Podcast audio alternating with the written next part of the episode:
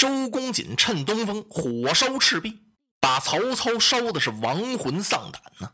他手下的将校啊，中箭的、被烧的、落水的，是不计其数。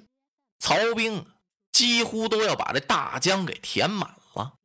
此时风是越刮越大，火越烧越凶。再看人家江东的那些军校，好似神兵天将。韩当、蒋钦从赤壁的西边杀过来了。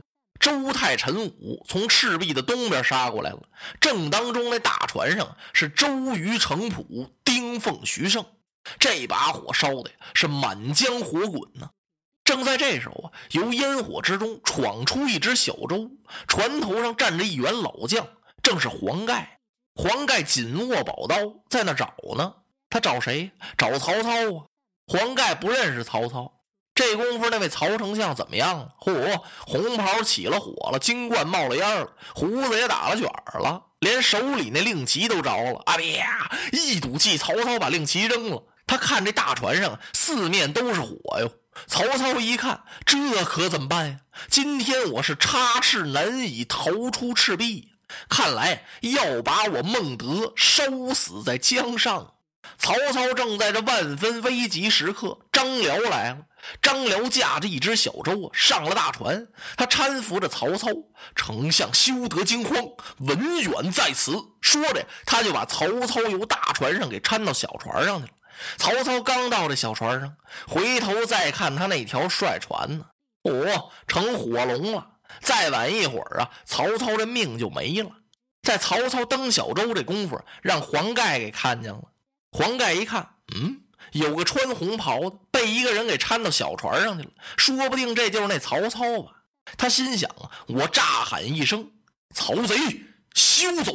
老黄盖这嗓门够大的，这时候那江面上多乱他喊这一声，还真把曹操给吓了一跳。曹操这么一回头，黄盖一看是他，他催小舟就追过来了。老将军要擒贼擒王，首创奇功。张辽一回头，他把这箭就搭上弦了，朝黄盖的喉咙啪就射了一箭。老黄盖没听见这弓弦响，那是因为什么呢？这江面上太乱了，风声、水声、喊声、叫声、战鼓声混作一团了。他上哪儿听这弓弦声去？风太大了，幸亏风这么大呀，这箭有点射偏了，要不然老将军黄盖这命就没了啊！的一声，一箭正中黄盖的左肩窝，啊，扑通！黄盖一头就栽到水里去了。这也就是老将军黄盖，换别人啊，这下就完了。天这么冷，江水那么凉，身上还穿着软甲，那软甲呀也沉着的呢，还想从水里上来呀。可是黄盖呢，一个猛子，哗的一下，他由水里浮出来了。浮上水面，老将军一看，前边有一条大船，船头上站的是韩当将军。哎呀，义公救我一救！韩当一愣，这是谁在喊我的表字？他姓韩名当，字义公，而且听口音这么熟悉。回头一看，哎呦，是老黄盖！韩当赶忙放下手中的兵器，过来把老黄盖由的水里给打捞上来了。黄盖一低头，用牙咬住那箭杆咔嚓的一下，他想把那箭给起下来。这一下，嘎嘣，用力过猛，把箭杆给咬断了。那箭头还在肉里呢。老黄盖让韩当把这箭头给他剜出来。哎呦，韩当下不了手啊，那得多疼啊！黄盖看出来了，义公休得啰嗦，赶快将箭头挖出。好，我这就挖。韩当咬着牙，用那宝剑尖儿把那箭头给弯出来了，疼得老黄盖浑身直哆嗦，可他一声也没吭。此时血流不止，这怎么办？用什么包扎呀？韩当一着急呀，看旁边有面战旗，那战旗烧的还剩一半，呲啦一下子呀，把那战旗撕下一块来，把老黄盖的伤口包扎好。然后找了一条小船，让自己亲随小校四个人把老将军黄盖送回大营养伤。黄盖临上小船，还告诉韩当：“休得叫走了曹贼。”他用手这么一指，曹操往那边跑下去了。韩当是带着军校就往这边追。这时候啊，曹操已经上了岸了。曹操以为躲开江面的大火，到了汉寨就能踏实点了。等他上到岸来，举目一看呢，哎呦，这汉寨和水里一样，也成了一片火海了，浓烟滚滚，烈焰飞腾，把曹军给烧的到处乱窜，成了一团乱麻了，烧的谁都找不着谁了。中军官找不着捧印官，捧印官看不见将军，将军找不着小校，小校找不着将军，众军校都找不着曹丞相。其实曹丞相就在这儿站着呢，模样变了。往日的多威风啊，往那儿那么一站，一看就知道是全军的主帅。现在呢，他和将校都一模样谁认得丞相？哎呦，这不是丞相吗？就在这儿呢！赶快禀报！报，把曹操吓了一跳。报上来，启禀丞相，粮仓起火。啊！这探报还没走呢，又跪下六个。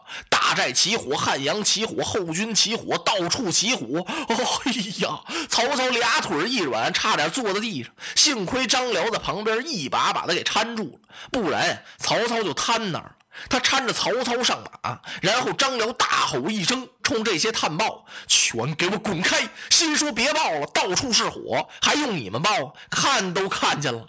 张辽拼着性命保曹操冲开一条火路。嚯，这张辽真为曹操卖命？那当然了，当初在白门楼啊，曹操对他有活命之恩，所以今天张辽是拼死相保啊。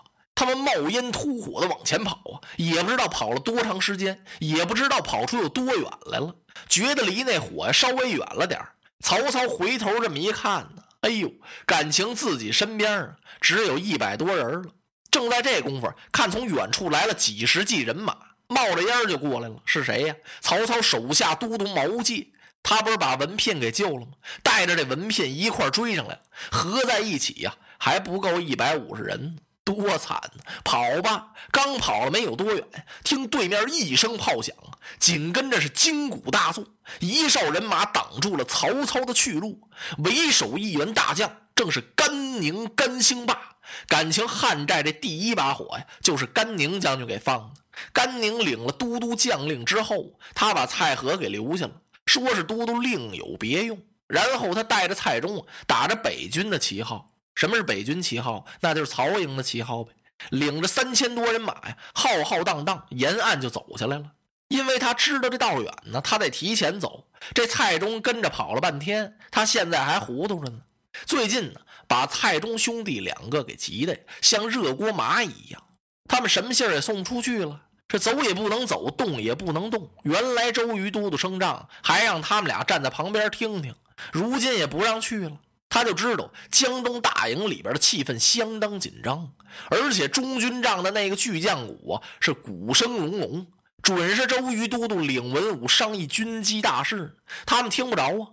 如今甘宁带着他这一走啊，还让他把兄弟蔡和留下，这蔡中啊是满腹鬼胎呀。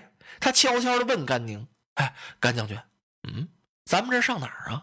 嗯，上曹营啊？啊，那么都督把我兄弟留下干什么呀？”哼，我家都督对你们兄弟两个非常器重，说是留下你的兄弟另有重用。那您上曹营干什么去？哎，蔡中啊，咱们怎么商量的？我投降曹丞相去。